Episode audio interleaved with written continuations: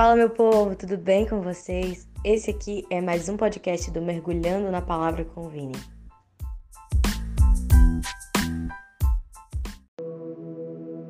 O tema de hoje é andando por fé e não por vista.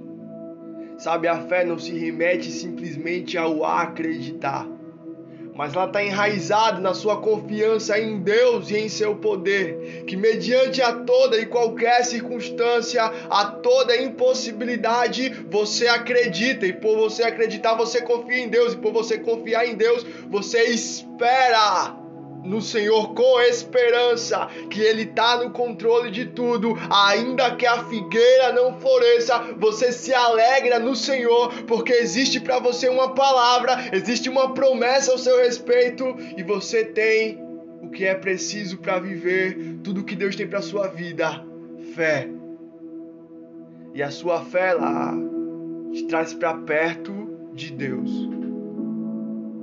Sabe, a fé é como entrar numa, na musculação. Você entra, se você é magro e você entra como era o meu caso, é o meu caso.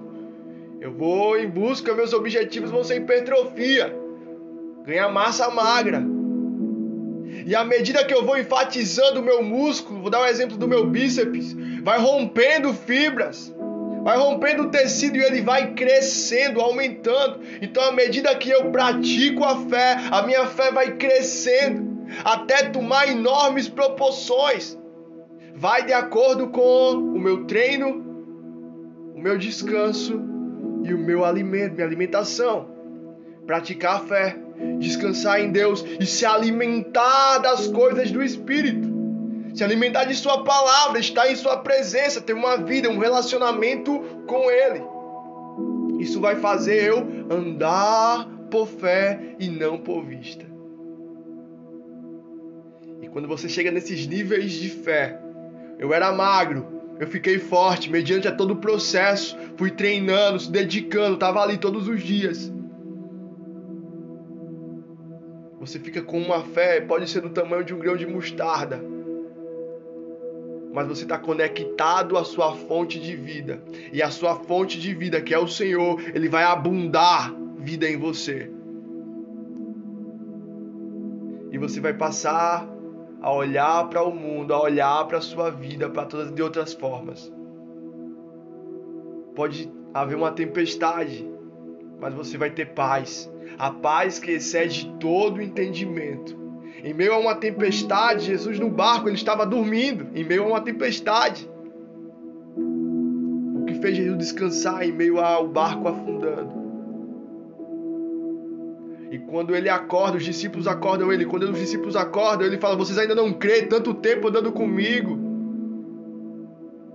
Ainda não creem, ainda não tem fé.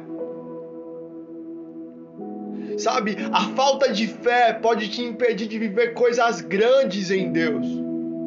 A falta de fé pode impedir o Deus que fez todas as coisas de fazer algo novo em sua vida. Se eu não estou entendendo.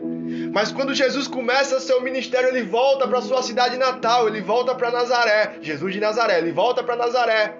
E a Bíblia fala que ele é impedido de fazer milagres em Nazaré por conta da incredulidade do povo, por conta da falta de fé. Então a falta de fé pode te impedir de viver coisas que Deus já preparou para você.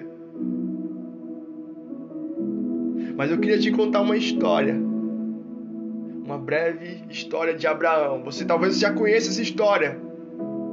Mas Abraão tinha a promessa de ser pai de muitos, de nações sair de Abraão. Então o que era preciso Abraão ter? Um filho. E para ele ter um filho, o que era necessário ele fazer? Ter relações com sua esposa. Mas o tempo foi passando. E a sua esposa estava ficando velha. Ela não tinha mais estrutura para carregar um bebê.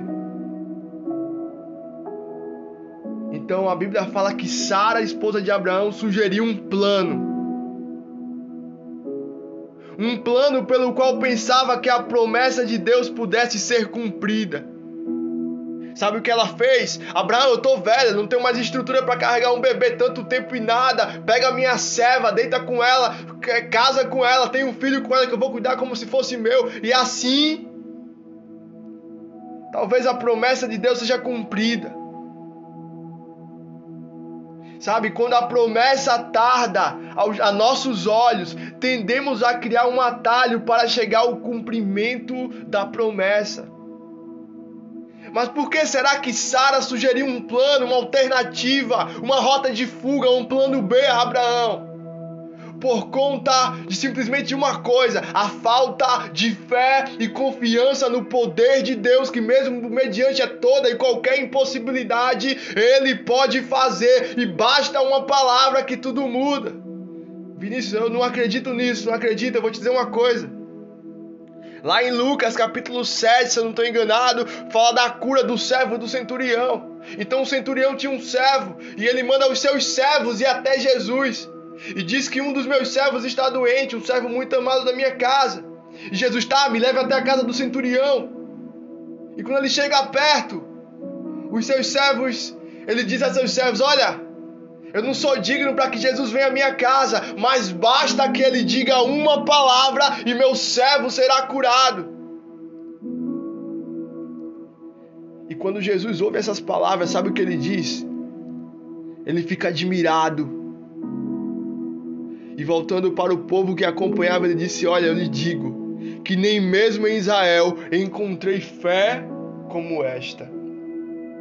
Basta uma palavra e o servo daquele cara foi curado do centurião. Então uma palavra de Deus, ela muda tudo. Ela muda a circunstância e o cenário que você está vivendo. Antes o que era doença, antes o que era ambiente de morte, agora é ambiente de vida. Porque Deus, Jesus Cristo, liberou uma palavra.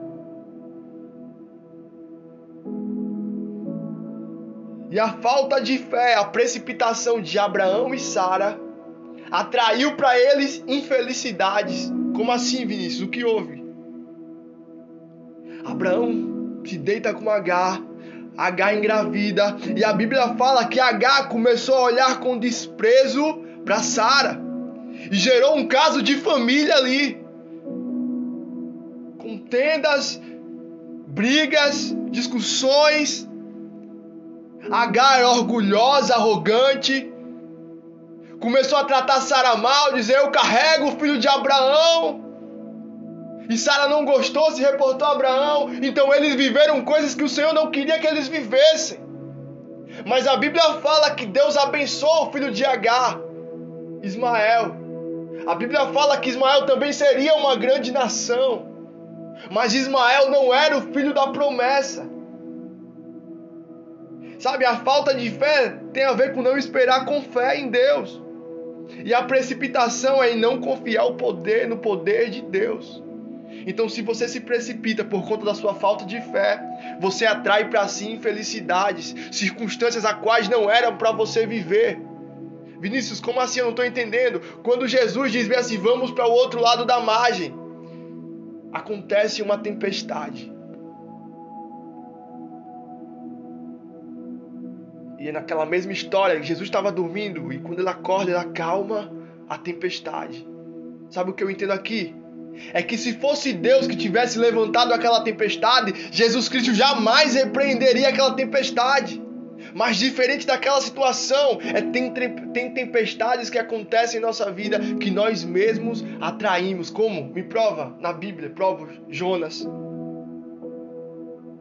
Quem aqui lembra de Jonas? Deus deu uma palavra a ele. Ele desobedeceu, foi por outro caminho, e no meio do caminho do mar houve uma tempestade. Ele atraiu uma tempestade, ele sabia que era Deus. E mediante a sua fé, cara, eu quero te falar uma coisa.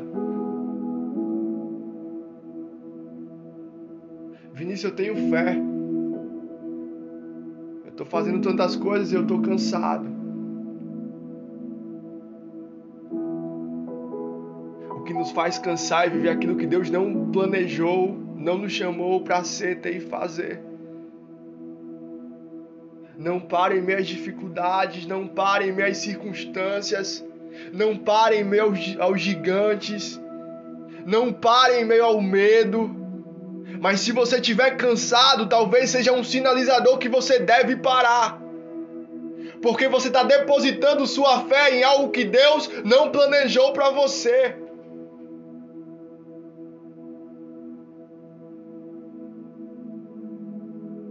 E não deposite a sua fé em coisas que Deus mesmo desconstruiu em sua vida, em coisas que Deus mesmo arrancou de sua vida. Porque Sara queria mandar H embora e Abraão ficou assim: Poxa, mas H tá com meu filho.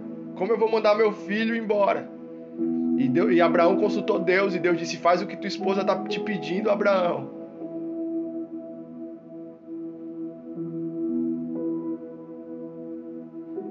Tem coisas que foi o próprio Deus que arrancou, cara, de nossa vida e você está depositando sua fé para que essas coisas voltem, mas Deus foi Deus que levou embora. Sabe, eu quero te falar uma coisa de Samuel. Deus tinha dito Samuel, profeta Samuel, até quando você terá pena do rei Saul? Se eu o rejeitei como rei de Israel.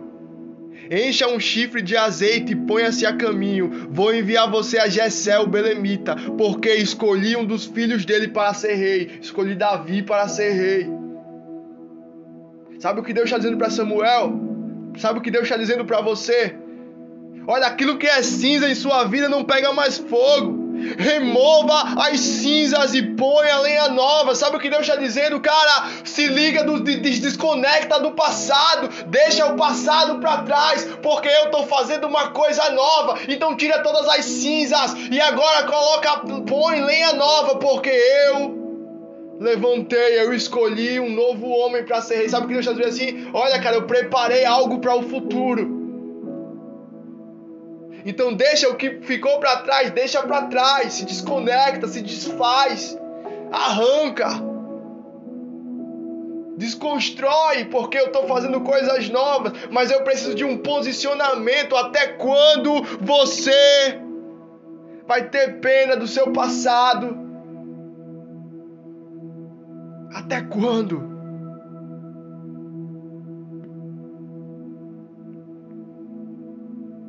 Até quando você vai fazer as coisas mediante o que você pode fazer, onde você pode ou não chegar? Até quando? Andar por fé, fechar o olho e acreditar e, e confiar na voz do Senhor, que te direciona, porque Ele dirige os teus passos para o lugar que você deve estar, para as coisas que você deve ou não fazer.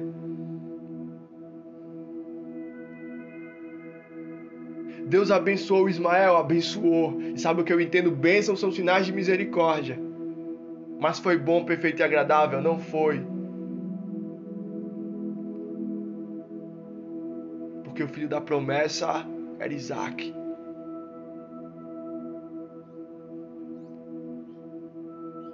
E Sara engravidou. E eles tiveram um filho Todo mundo sabe com o nome Isaac.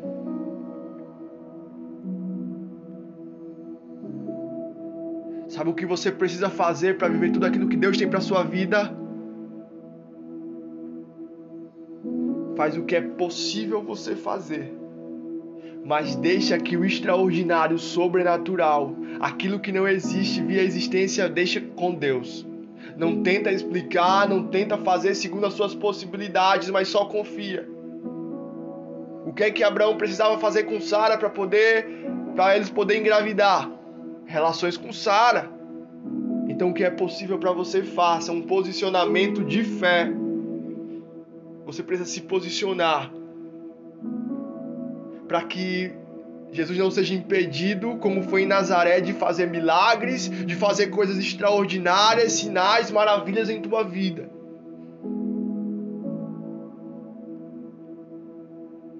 Então se conecta no Senhor. Esteja em Deus, porque todas as coisas cooperam para quem está em Deus, em seu propósito. Deus te abençoe. Em nome de Jesus.